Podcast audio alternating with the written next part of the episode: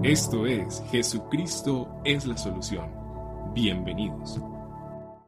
Mirando mi futuro con esperanza. Mirando mi futuro con esperanza. Basados en el texto de Jeremías capítulo 29, el versículo 11, que dice el Señor, porque yo sé los pensamientos que tengo acerca de vosotros, dice el Señor, pensamientos de paz y no de mal, para darnos un futuro y una esperanza. Este versículo 11 está en un contexto y permítame poder ambientarle lo eh, que sé que por causa de tiempo no entraría a profundizar en los detalles que contiene este texto a partir de su contexto, pero permíteme ilustrarle un poquito por qué se da este versículo 11 y si de algún modo este versículo 11 que está dirigido a una población específica, en un momento específico y en un estado específico, si este versículo tiene aplicación para nosotros los hijos de Dios en este tiempo. La carta, como se establece allí en el capítulo 29 de Jeremías, es una carta que el profeta Jeremías envía a los exiliados, al pueblo de Dios, al pueblo de Israel que había sido llevado cautivo a Babilonia. 700 años habían pasado que el pueblo estaba allí en Babilonia. Ese tiempo, lógicamente, de cautiverio había hecho que el pueblo se desprendiera de alguna manera de lo más valioso que religiosamente, uh, ocúlticamente hablando, el pueblo tenía en su mente y en su corazón. Todos nosotros sabemos que ese famoso templo de Salomón no solamente fue una estructura eh, eh, icónica, una estructura única, una estructura extraordinaria por su diseño, por lo que representaba, sino que en la espiritualidad del pueblo de Israel el templo tenía un valor extraordinario. Tanto que cuando el templo de Salomón fue destruido, el pueblo sintió que les quitaban la misma vida. Ellos ellos tenían en su mente y en su corazón el pensar de que en el templo se hallaba la presencia de Dios el templo se convirtió en algo muy valioso. Y en nuestros días, lógicamente, ese asunto del tema, aunque muchos líderes y pastores lo querramos negar, el templo se convierte en una, en, una razón de ser de la iglesia. Así que no hay ningún pecado en esto. Ahora han pasado eh, el tiempo que le, le, dije del cautiverio, el pueblo está distanciado, han perdido de alguna manera su liturgia, su modo de alabar, de bendecir el nombre del Señor simultáneamente a ese periodo de tiempo se levantan profetas que comenzaron a profetizarle al pueblo su pronto retorno. Retorno que a la verdad no era tan pronto. no era tan pronto. De hecho, cuando usted lee los versículos anteriores al versículo 11 del capítulo 29 de Jeremías, usted va a descubrir que el Señor le dice al pueblo, construyan casas allí donde están, procreen, ¿sí? Crezcan, multiplíquense. Es más, el Señor le dice al pueblo, oren por la ciudad donde les he llevado, porque en su prosperidad ustedes serán prosperados. Entonces usted se imaginará que mientras Dios está diciendo palabras que de alguna manera acentuaba la permanencia del pueblo en Babilonia, por ahí salían los profetas diciéndoles, pronto van a volver, pronto van a volver. Entonces eso generaba de alguna manera una disyuntiva en el pueblo. Al fin, ¿a quién le creemos? ¿A los profetas que nos están diciendo que pronto vamos a volver o definitivamente confiamos en lo que Dios nos está diciendo aquí de que hagamos casas, construyamos casas, que nos multipliquemos, que oremos por la ciudad? Y de alguna manera creo yo que para acentuar Dios su palabra, Dios levanta al profeta Jeremías con un corazón pastoral y Jeremías determina escribir una carta al pueblo y es esa carta la que escribe y les dice, miren, esto es lo que dice el Señor. Y más allá de lo que los profetas les han dicho, lo que sí queremos y lo que sí quiero de alguna manera está diciendo Jeremías es que ustedes entiendan que independientemente de que ustedes estén en Babilonia, ya sea que estén aquí o ya sea que ustedes se vuelvan o que Dios los devuelva a su tierra, queremos que ustedes tengan algo presente y es que los planes que tiene Dios para ustedes son planes de bien y no de mal. Y esto es importante para mí en el momento de compartir esta palabra, porque mis queridos, la pregunta que surge en este momento es, ¿quién no ha perdido la esperanza en algún momento de su vida? ¿Quién no ha vivido, no ha, no ha perdido la esperanza? ¿Cierto? Todos en algún momento hemos perdido la esperanza. Y parece ser que los tiempos que estamos viviendo no dejaran otra opción. Pareciera eso. Cuando uno mira el panorama, cuando uno mira lo que se mueve a su alrededor, uno dice, Dios, ¿qué es lo que va a ocurrir? ¿Qué es lo que nos viene? ¿Qué nos deparará el futuro? Esta ha sido una época en la que es fácil perder la esperanza. Aspectos como la crisis provocada por esta pandemia, economías fuertemente golpeadas, saturadas, crisis en la salud, crisis de pánico, miedo, desolación, pérdidas humanas que jamás en nuestros tiempos o en nuestra generación, quizás usted y yo pensamos en algún momento ver. Y súmele a todo esto la crisis de valores morales, éticos y espirituales que al igual que la pandemia golpean sin misericordia alguna el mundo. Frente a este panorama, por más fuerte que nos sintamos como cristianos, la desesperanza toca las puertas de nuestro corazón, buscando adueñarse de nuestra mente y de nuestras emociones. De ahí entonces que cuando eso ocurre, nuestras expresiones, nuestras palabras, nuestro comportamiento, nuestra forma de enfrentar la vida se convierte de algún modo en una especie de desilusión, de desazón, de no querer vivir, de no seguir adelante, de no querer saber absolutamente nada. Pero más allá de esto, la pregunta que salta a la vista es, ¿habrá esperanza para mi porvenir? Cuando vemos lo que vemos, Hace unos meses atrás el mundo estaba dando aplausos porque por fin, gracias a Dios, eh, nos acercábamos a lo que pudiera ser la respuesta a esta situación que estamos viviendo. Una vacuna estaba rondando, una vacuna estaba saliendo a la luz. Pero simultáneo a esto, en unos días atrás, escuchábamos que una cepa de este virus ha aparecido. Y uno dice, Dios mío, cuando sentimos que al final del túnel la luz está apareciendo, pareciera que algo viene y la opaja. Frente a esas realidades es que viene la pregunta, ¿habrá esperanza para nuestro porvenir? ¿Qué puedo esperar del futuro frente a lo que mis ojos están viendo y mis oídos están escuchando? Frente a lo que personalmente estoy viviendo, frente a lo que para mí no es oculto. ¿Puedo confiar en Dios y en sus promesas? Estas y un sinnúmero de preguntas son las que atrapan nuestro interés, nuestra mente, cuando nos vemos en la situación que nos encontramos. Pues seguramente Israel también, este pueblo, en su cautiverio se hacía preguntas. ¿Es posible que podamos construir casas? ¿Será que vale la pena multiplicarnos aquí donde estamos? Vale la pena orar por la ciudad donde Dios nos ha hecho transportar sabiendo que estamos en cautiverio. Pues la respuesta de Dios salta a la vista. Pues frente a la realidad que estamos viviendo, Dios le dice al pueblo y esto es lo que Dios nos dice a nosotros hoy. Sepan que los planes que yo tengo con ustedes, más allá de la circunstancia, son planes de bien y no de mal. Y eso tiene que producirnos fuerza en nuestro interior. Eso tiene que producirnos esperanza. Eso tiene que eliminar el sentimiento de frustración y de, y de muerte que experimentamos en nuestro interior.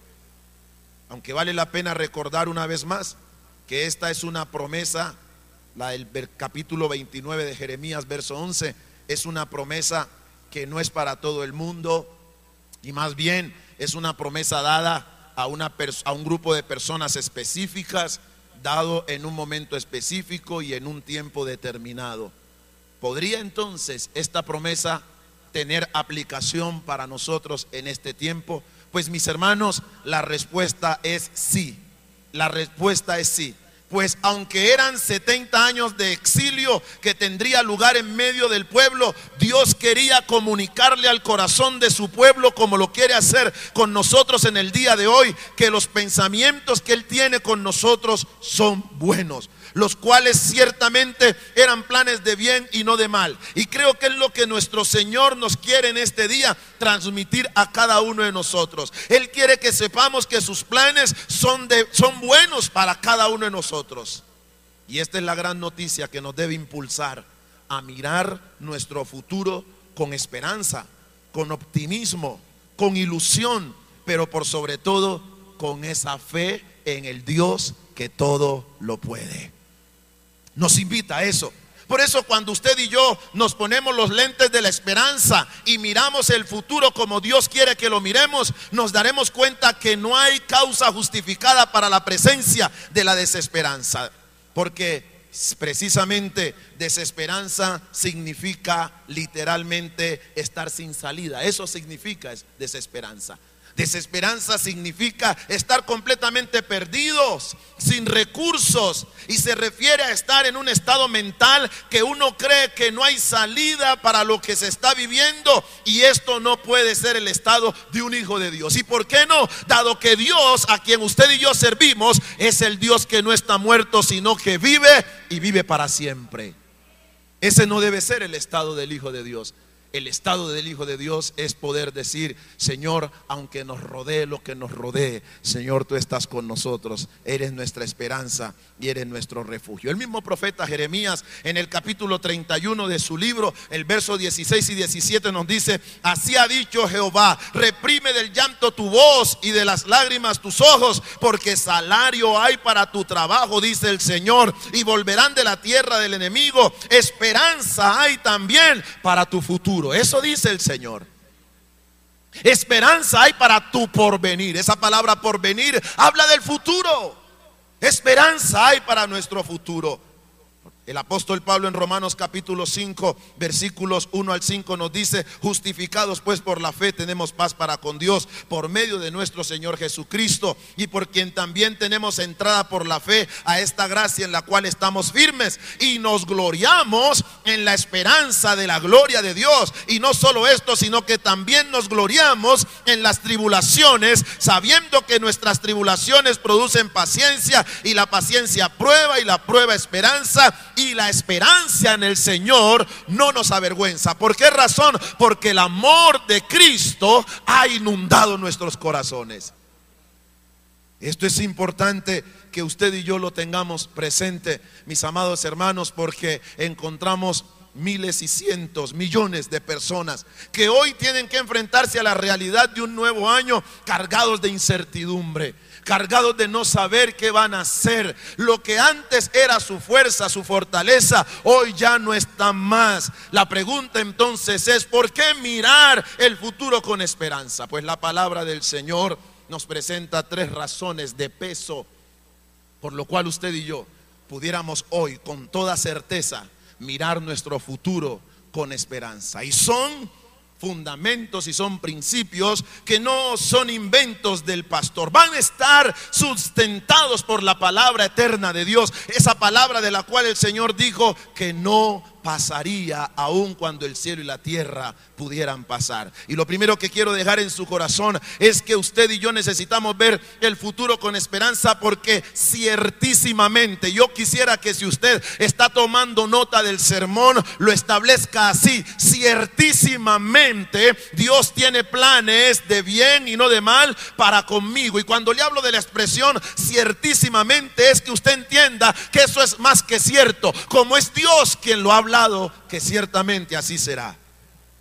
Y mis amados hermanos, esto parece fácil de entender de la manera que lo expreso en esta mañana, pero quiero decirles que no es tan fácil.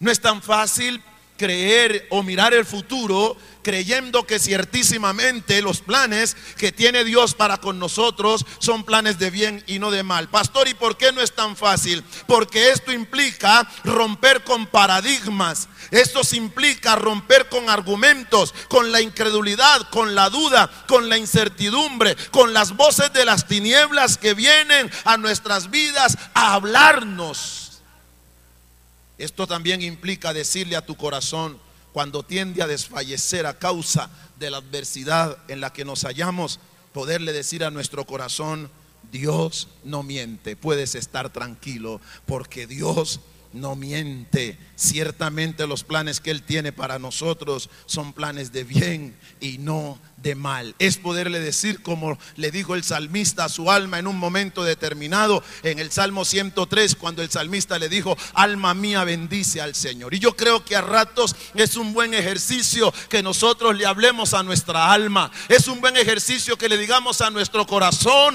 corazón, el Dios en el cual has confiado es el Dios que no miente, es el Dios fiel y verdadero, es el Dios extraordinario, es el Dios que no ha perdido una sola batalla, es el Dios que está sentado en su trono de gloria. El enemigo te va a decir muchas veces en medio de la adversidad, ¿dónde está tu Dios? Y es probable que ya lo haya hecho. Cuando te ves en medio de los momentos adversos, cuando te ves en medio de momentos difíciles, de pronto lo que viene a tu mente y a tu corazón es, ¿dónde está tu Dios? ¿Dónde están los milagros? Si yo soy hijo de Dios, si yo leo la Biblia, si yo le he entregado mi vida al Señor, ¿dónde está Dios? ¿Dónde están los milagros? ¿Dónde están las promesas de Dios?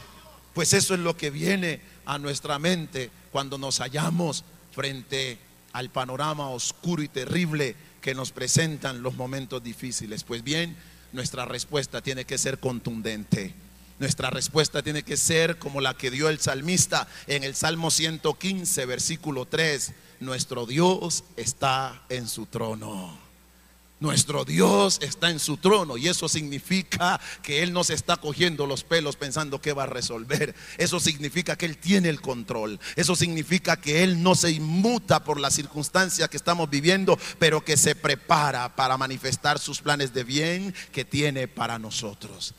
Nuestra respuesta tiene que ser contundente, tal como lo expresó el salmista en el Salmo 135, versículos 5 al 7, cuando dijo, porque yo sé que Jehová es grande. Yo no sé cuántos pueden decir en esta mañana eso, pero yo sé que Dios es grande. Yo sé que el Dios que te estoy predicando es Dios grande y Él es el Señor nuestro, mayor que todos los dioses. Todo lo que el Señor quiere lo hace en los cielos y en la tierra tierra, en los mares y en todos los abismos. Él hace subir las nubes de los extremos de la tierra, hace relámpagos para la lluvia, seca los depósitos de los vientos. Ese es el Dios suyo y mío.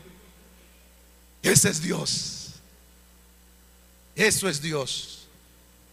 Por lo tanto, cuando yo encuentro este Dios maravilloso, entonces yo tengo que entender que ciertísimamente Él tiene planes de bien y no de mal para mí. Eso me debe llevar a mirar el futuro con esperanza.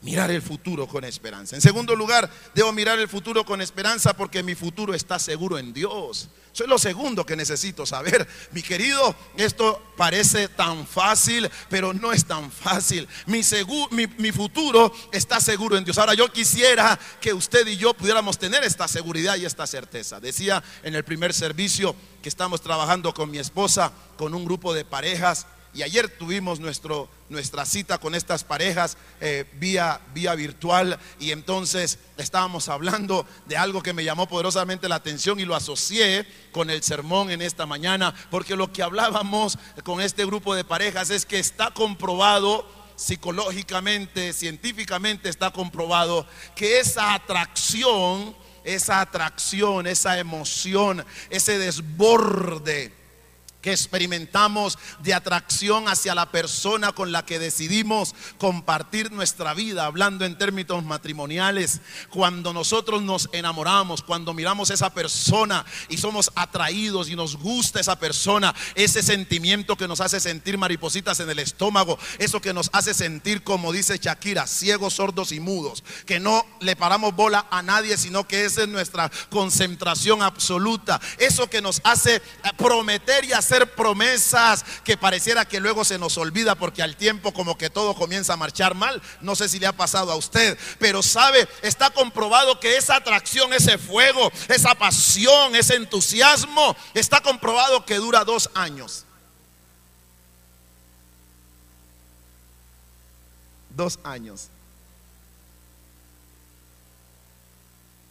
Y cuando uno dice dos años, uno dice, ah, ahora entiendo que, ahora entiendo la razón de que por qué después de dos años terminamos como dice la canción, se me acabó el amor.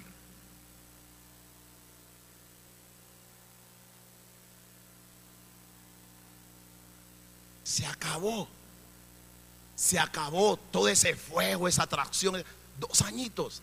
Pues mi querido, para una relación como la relación matrimonial que no va de dos años, sino que usted en el altar promete hasta que la muerte nos separe.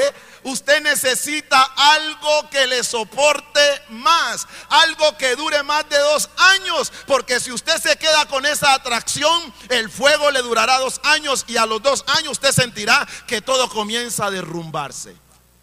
Por eso necesitamos meterle algo más a la relación. Y es la presencia misma de Dios ahí.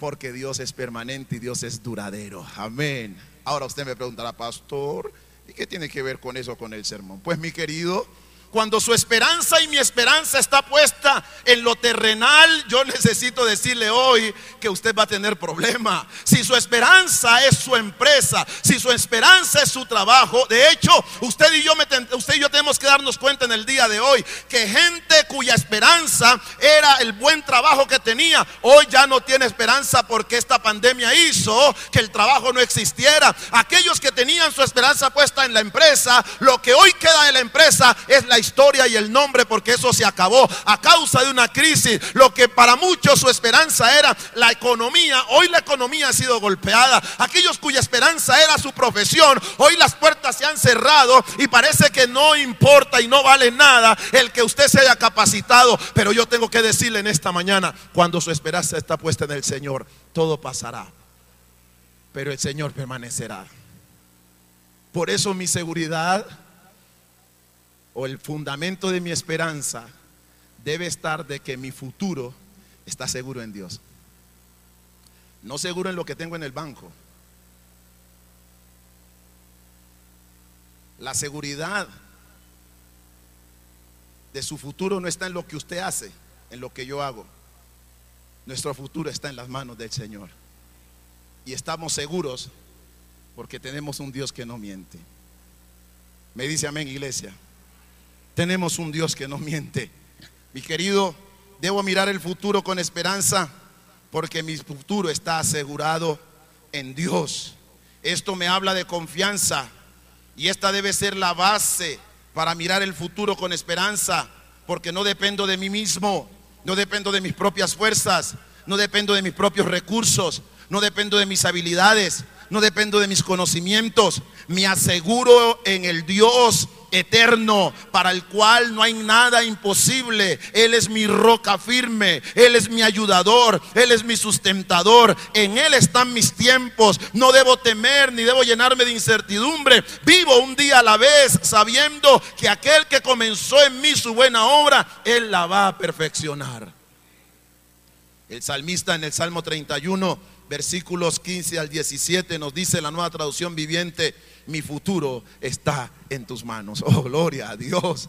Oh, gloria a Dios, mi querido hermano. Mi futuro está en tus manos. Rescátame de los que me persiguen sin tregua. Mire esto, que tu favor brille sobre tu siervo por causa de tu amor inagotable. Rescátame. No permitas que me avergüencen, oh Señor, pues a ti clamo por ayuda. Que los malvados pasen vergüenza, que se queden callados en la tumba. Alguien dijo, no sé qué me depara el futuro, pero lo que sí sé es que Dios lo tiene en sus manos.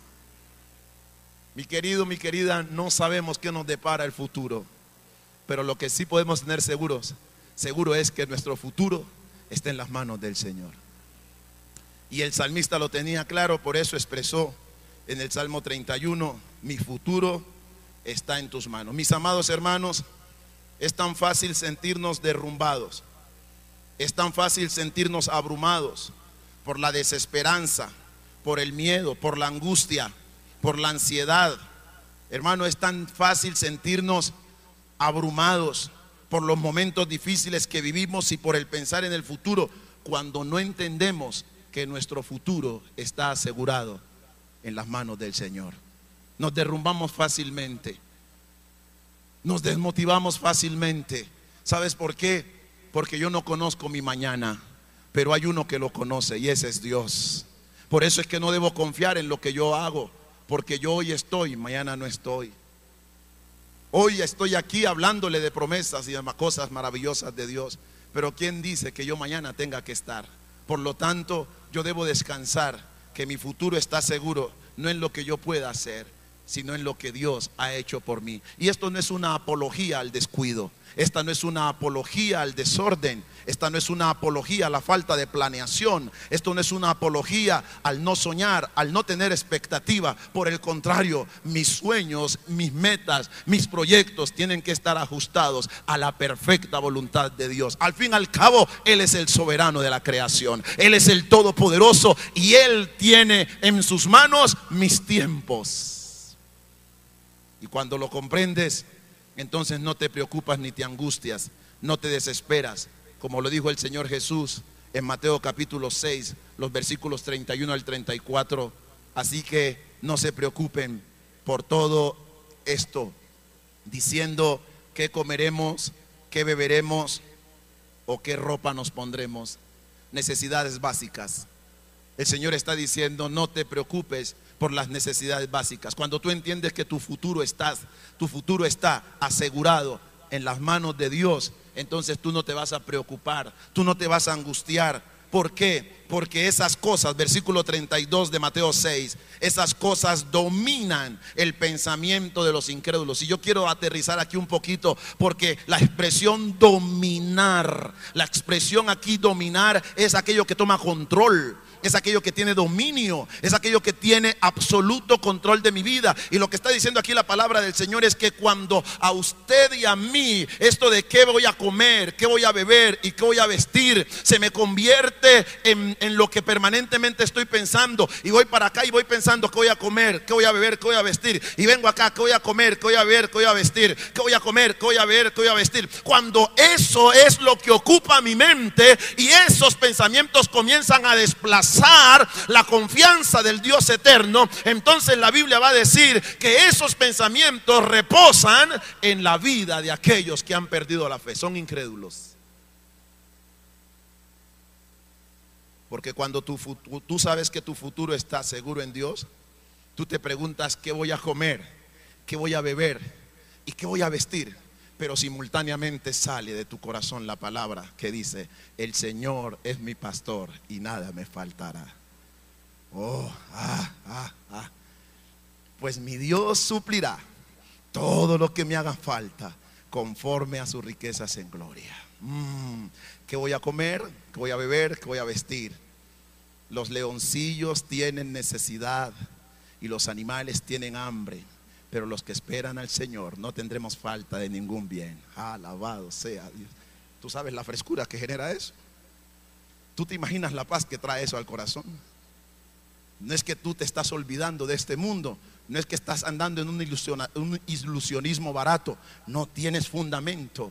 Sabes que más allá de la necesidad hay un Dios que está al control de todas las cosas, porque sabes que tu futuro está en las manos del Señor. Por eso el Señor Jesús dijo, no se preocupen por eso. Esos pensamientos dominan, dominan a los incrédulos, pero su Padre Celestial. Yo no sé cuántos saben que tienen un Padre Celestial aquí.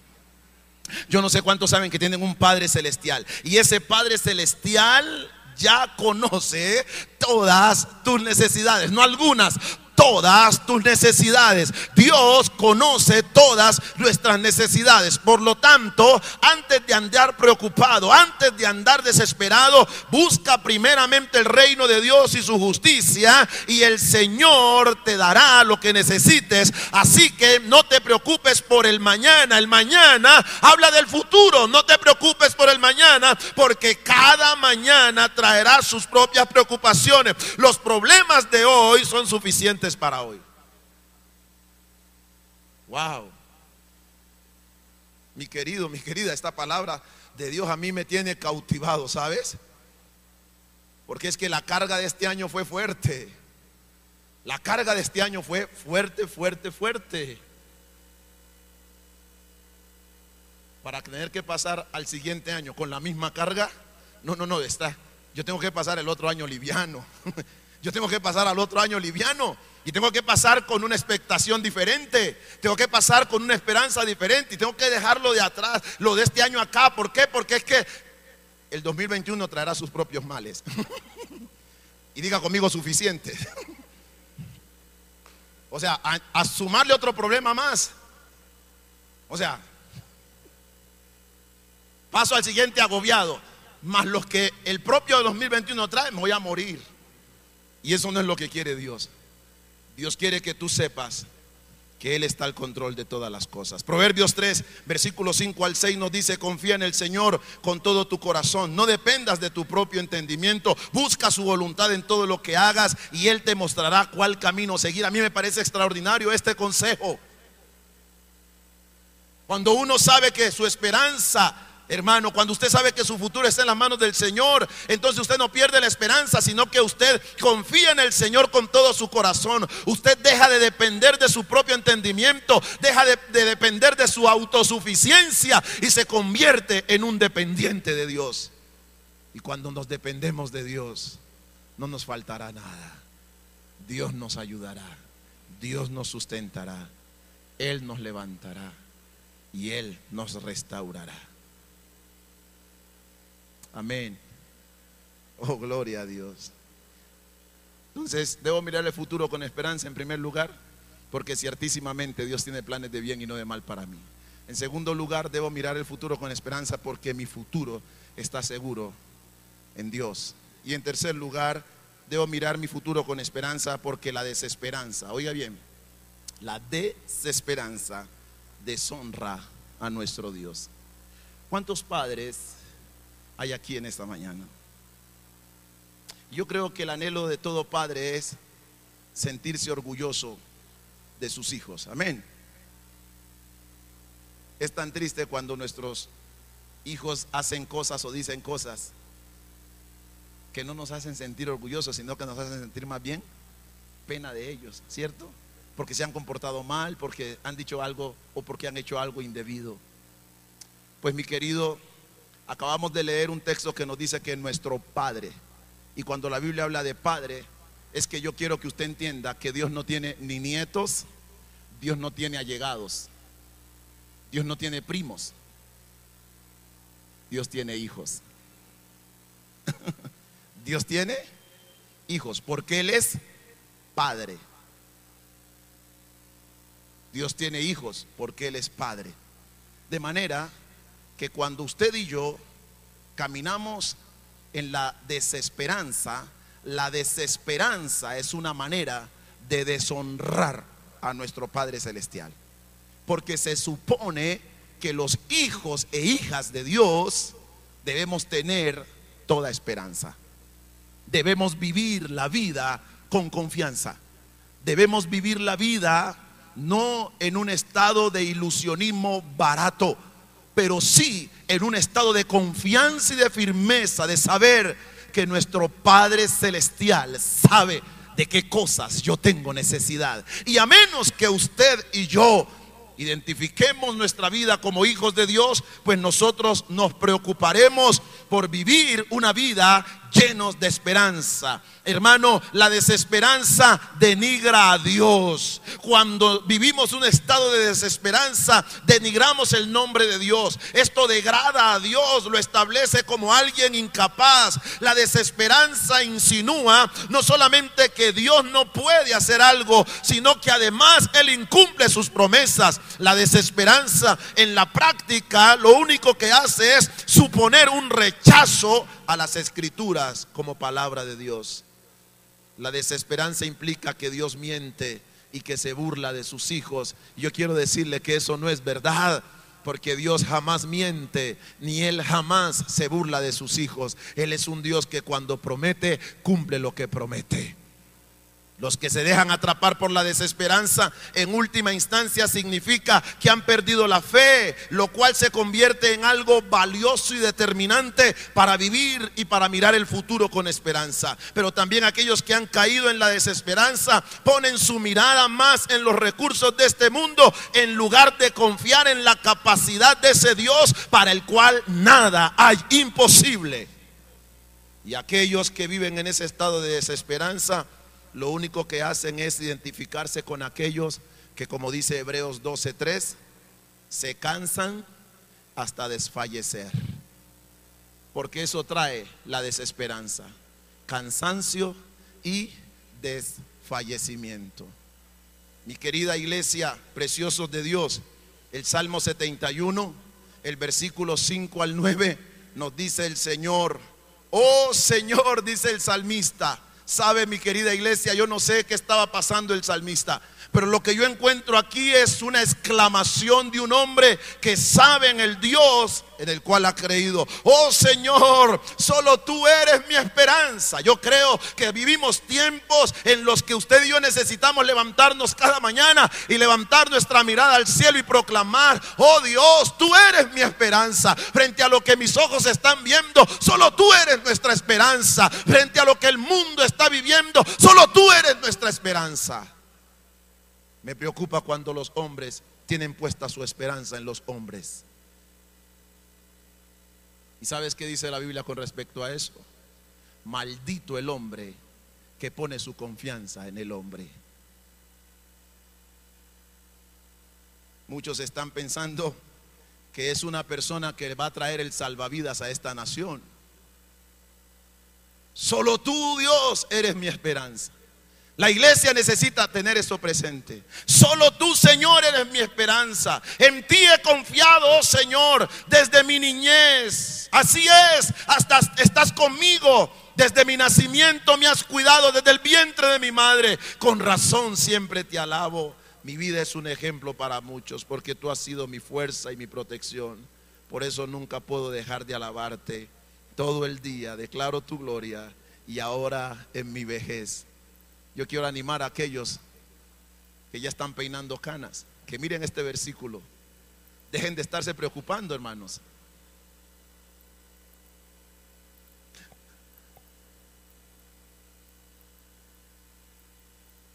Miren eso.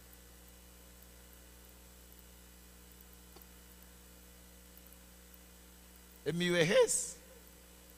Y ahora, versículo 9 del Salmo 71. Y ahora en mi vejez no me hagas a un lado, no me abandones cuando me falten las fuerzas. Es natural que le falten la fuerza, viejo.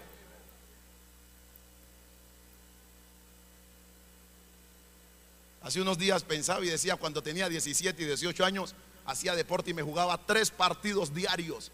Y salía de jugar fútbol y me iba a trotar. Y salía de, de trotar y me iba a hacer cualquier vaina. Tenía la fuerza así Ahora después de tanto tiempo corro un kilómetro y la lengua me sirve de corbata. Que me ahogo.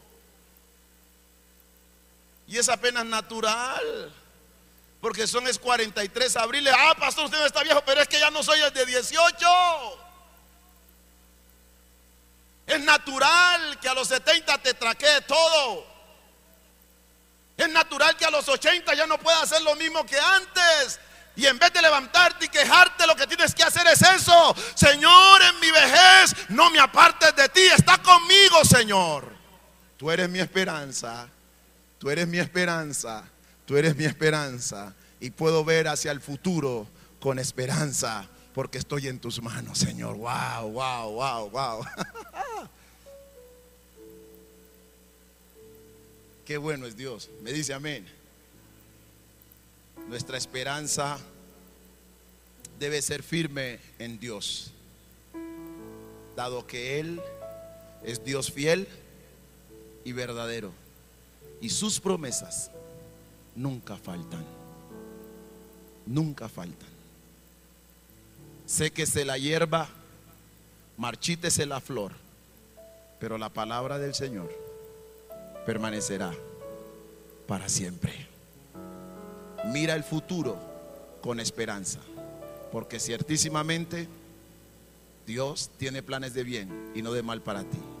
Mira el futuro con esperanza, porque tu futuro y mi futuro está asegurado en Dios.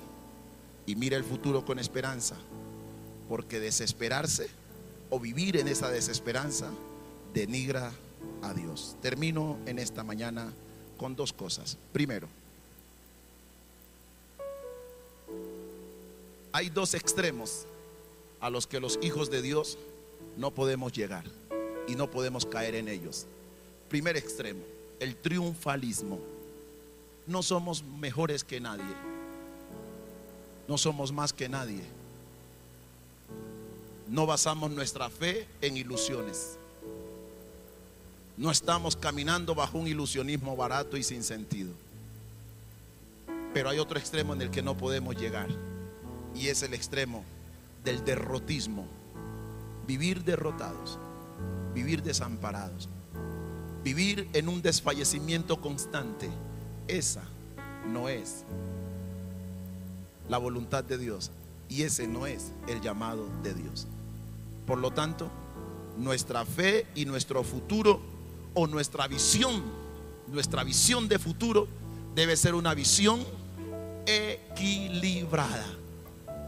¿Y qué es una visión de futuro equilibrada? Estar tan conscientes de la realidad y de las realidades que estamos viviendo, pero también estar tan conscientes que más allá de esta realidad hay otra realidad y es la realidad de un Dios que está presente. Él es nuestro Emanuel, Dios con nosotros. Señor, yo quiero darte gracias por tu palabra en esta mañana. Gracias Señor porque nos alientas en el día de hoy a mirar nuestro futuro con esperanza. A pocas horas, mi Dios, de dejar un año, Señor, que para muchos podría ser un año para olvidar. Pero Señor, seguro no va a ser así. Este año pasará la historia y lo recordaremos.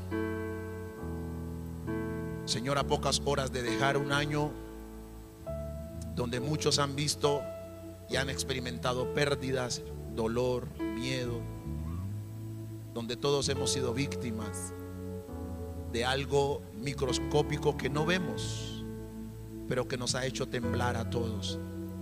Vale la pena, Señor, aferrarnos a la esperanza gloriosa de que tenemos un Dios cuyos planes para nosotros son planes de bien y no de mal.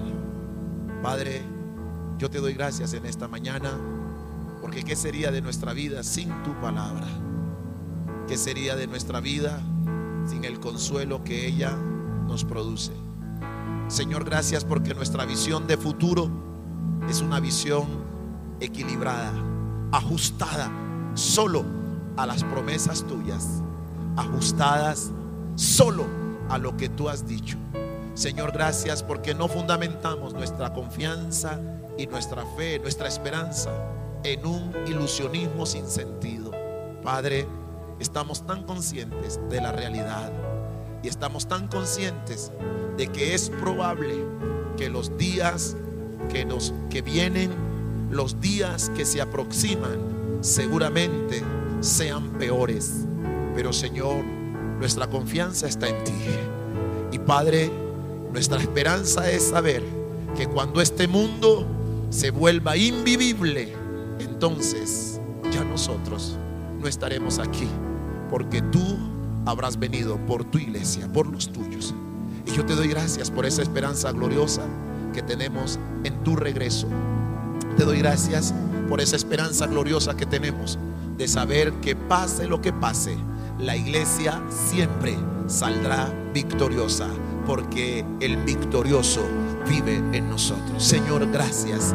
Gracias por alentarnos con estas palabras. Gracias por traer fuerza a nuestro espíritu a través de esta tu palabra. Hoy, Señor, consuelas nuestro corazón, pero nos impulsas a ver el futuro con plena esperanza de que tú tienes planes de bien, de que nuestro futuro está seguro en ti y que vivir en un estado de, de de desesperanza, Señor, es avergonzarte. Hoy damos gloria a tu nombre y proclamamos en el nombre de Cristo Jesús que el año 2021 será un año donde los planes tuyos seguirán manifestándose a nuestro favor. Planes de bien y no de mal. En el nombre de Jesús.